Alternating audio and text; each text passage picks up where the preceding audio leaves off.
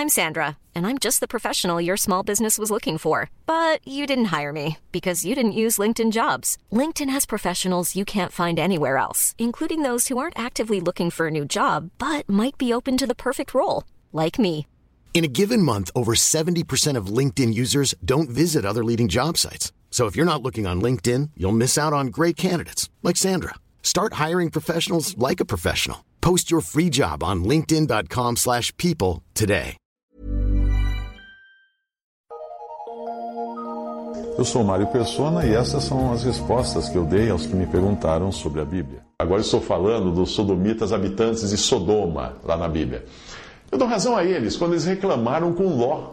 É, e o mesmo vale para os cristãos que querem legislar sobre os costumes dos incrédulos num mundo que pertence aos incrédulos. Deixa eu explicar melhor. Enquanto Abraão escolheu viver como estrangeiro errante, habitando em tendas pela terra, porque pela fé habitou na terra da promessa, como em terra alheia, morando em cabanas, com Isaac e Jacó, herdeiros com ele, da mesma promessa, porque esperava a cidade que tem fundamentos, da qual o artífice e construtor é Deus. Isso está em Hebreus 11, versículos 9 a 10. Então, enquanto Abraão vivia assim, acampando de, de, de terreno em terreno, com tenda, uh, móvel, nunca parando numa cidade para morar, o seu sobrinho Ló tinha aquilo que nós costumamos chamar de olho maior que a barriga. Porque a Bíblia diz que levantou Ló os seus olhos e viu toda a campina do Jordão, que era toda bem regada antes do Senhor ter destruído Sodoma e Gomorra. Então Ló escolheu para si toda a campina do Jordão e partiu Ló para o oriente e apartaram-se um do outro. Ele se apartou de Abraão. Habitou Abraão na terra de Canaã em tendas e Ló habitou nas cidades da campina e armou suas tendas até Sodoma. Gênesis 3, 13, de 10 a 12. Foi gradual. Ló não mudou de cara para Sodoma. Ele foi armando sua tenda, pouquinho, cada vez mais perto de Sodoma. Quando chegou uma hora, ele estava morando numa casa dentro da cidade. Bom, Ló era o que nós costumamos chamar de crente carnal, que é um convertido, porém vivendo da maneira errada, no lugar errado. Por isso Deus fala dele na palavra de Deus como sendo o justo Ló, enfadado da vida dissoluta dos homens abomináveis, porque este justo habitando entre eles afligia todos os dias a sua alma justa, vendo e ouvindo sobre as suas obras injustas. 2 Pedro 2, de 7 a 8. Talvez seja este também o seu sentimento sincero e a razão até de você se envolver em política ou votar em políticos cristãos, querendo uma mudança. Bem, foi também o sentimento sincero de Ló, enquanto ele morava em Sodoma. E aí, ele saiu de Sodoma e foi, foi fazer como seu, o, seu, o seu tio Abraão? Não. Ele tentou mudar Sodoma. É. Ele passou a sentar-se à porta da cidade, que naquela época era o lugar onde os juízes se sentavam para julgar. Era uma espécie de tribunal público nas cidades da antiguidade. E vieram os dois anjos a Sodoma à tarde, e estava Ló assentado à porta de Sodoma. Isso está em Gênesis 19, 1. O que, o que Ló estava fazendo na porta de Sodoma? Bem, pelos desdobramentos do que aconteceu, e a gente lê na, na, em Gênesis, é possível entender quais eram as intenções de, de Ló. Quando a coisa apertou e os habitantes quiseram abusar dos anjos que Ló hospedava na sua casa, recusando até mesmo as filhas virgens que Ló vergonhosamente ofereceu para proteger os seus, os seus hóspedes. O que os sodomitas, os sodomitas fizeram? Com toda razão, os sodomitas mostraram a Ló o seu devido lugar, mandaram ele se colocar no seu devido lugar. Eles disseram assim: esse indivíduo, como estrangeiro, veio aqui habitar e quer se arvorar em juiz? Ah, é claro que é isso em Gênesis 19, versículo 9. Eles estavam indignados e com toda razão. Porque Ló não tinha nada que ficar metendo o nariz nas coisas de Sodoma. Ele era estrangeiro. É por isso que eu digo que, assim como os sodomitas daquela época, os incrédulos de hoje têm razão quando retrucam para cristãos intrometidos que dizem a eles que eles não têm nada a ver nem com o estilo de vida que eles escolheram viver aqui nesse mundo. O que, que o cristão tem? Nada a ver com isso. O cristão é estrangeiro.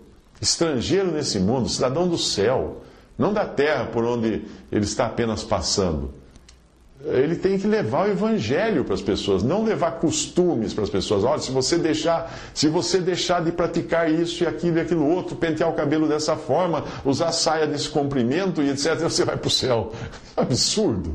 Isso é um absurdo. A salvação é pela fé em Cristo e no seu sangue derramado na cruz para salvar pecadores.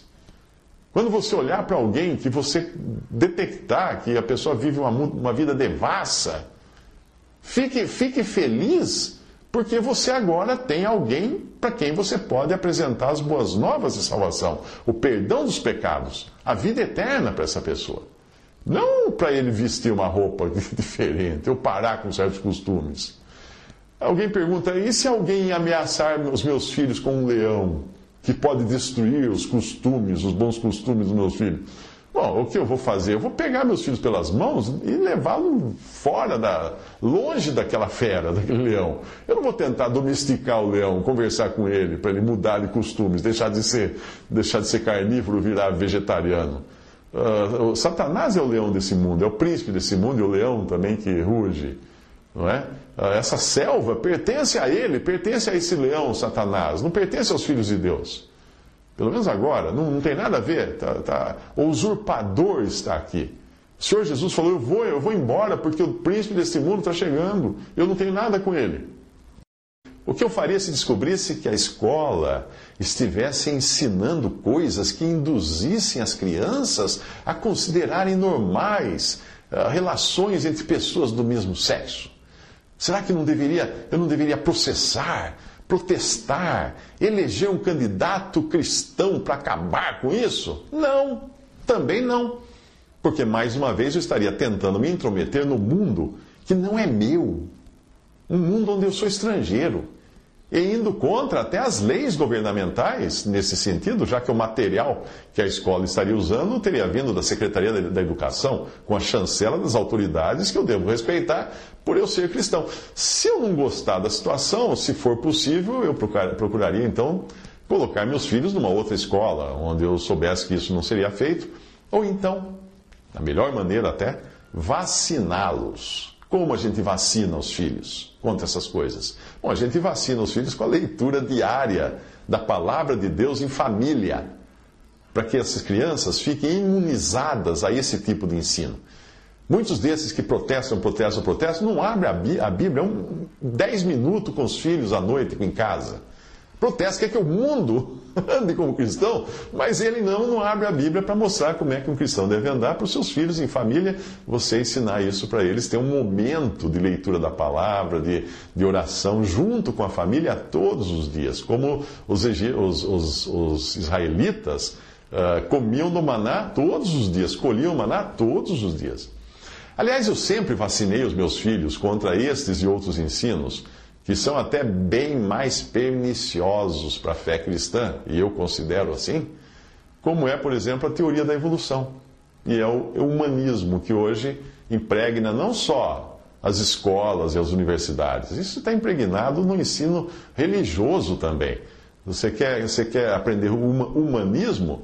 Vá para uma faculdade de teologia, que lá eles ensinam humanismo. Mas e quanto à promiscuidade na programação da TV? Será que não deveria protestar para o governo colocar um basta nisso? Ou eleger candidatos que me defendam perante o governo para que a programação da TV seja censurada, para que não tenha mais beijo gay, ou gente nua, ou qualquer coisa? Ora, talvez isso fizesse até mais sentido há meio século. Porque naquela época o único acesso de uma criança à pornografia era pelos catecismos, chamados catecismos Aquelas revistinhas bem vagabundas de quadrinhos de traço preto e branco que circulavam nos banheiros das escolas. Hoje, com internet e um smartphone na mão de cada criança, é no mínimo ingenuidade você achar que as crianças não verão essas coisas quando e onde elas quiserem. Mesmo que o governo obrigue os canais de TV a passarem só programas de missa, reza e cultos protestantes. Pode fazer isso que não vai mudar nada. Ah, tá, tá. Você vai dizer que existem aplicativos de bloqueio de sites e vídeos pornográficos que é só baixar uh, e, e, instalar no computador esses aplicativos? Sério? Existe, né? É, existe. Então deixa eu perguntar uma coisa para você. Para quem você pede ajuda quando você não consegue desatar os nós do mundo digital? Quando não consegue entrar num site que o seu antivírus está bloqueando ou qualquer. Para quem você pede ajuda? Para o seu filho, não é? Pois é. Pode ter certeza de que quando ele quiser vai descobrir um jeito de quebrar qualquer bloqueio desses e o tio Google vai ajudar o seu filho. Então o jeito é educar os filhos para eles crescerem conscientes daquilo que agrada ou não o Senhor. Porque não vai, você nunca vai parar de colocar arame farpado em volta deles, que eles vão conseguir um jeito de passar por baixo da cerca. Outra pergunta foi o que eu faria se descobrisse que a minha filha entrou num banheiro público e encontrou lá um travesti de dois metros de altura que agora se acha no direito de usar o banheiro feminino e tendo ainda a lei ao seu lado. Bem, eu diria para minha filha evitar esses banheiros ou, se não fosse possível, entrar olhando para o chão e sair olhando para o teto. Quando eu vejo incrédulos fazendo barbaridades, fazendo coisas torpes, coisas ruins, um pensamento me consola, sabe? Não só no âmbito ruins, no âmbito moral. Às vezes até o cara querendo roubar, aproveitar-se dos outros, querendo enganar, querendo passar perna, tudo isso. Sabe o que eu penso na hora? Eu penso assim: esta é a única vida que eles têm. Portanto, eu devo entender que eles precisam aproveitar ao máximo enquanto estiverem vivendo aqui, porque logo, logo essa diversão vai acabar. Então, nada mais normal que eles aproveitarem essa vida, porque é a única. Não tem a vida eterna, a menos que se convertam e creiam em Jesus. A única interferência que eu posso ter nos usos e costumes das pessoas ao meu redor é sendo sal e luz. O sal dá sabor e conserva os alimentos, e a luz afugenta as trevas. Mas você, você já reparou que tanto o sal quanto a luz fazem isso sem qualquer esforço. Você nunca vê o saleiro invadir a sua salada ou então a luz acender sozinha quando você está dormindo. Não. Essas coisas não precisam fazer algo, agir, fazer alguma ação, agitar bandeiras, berrar nas praças. Elas não precisam fazer nada disso para ter influência.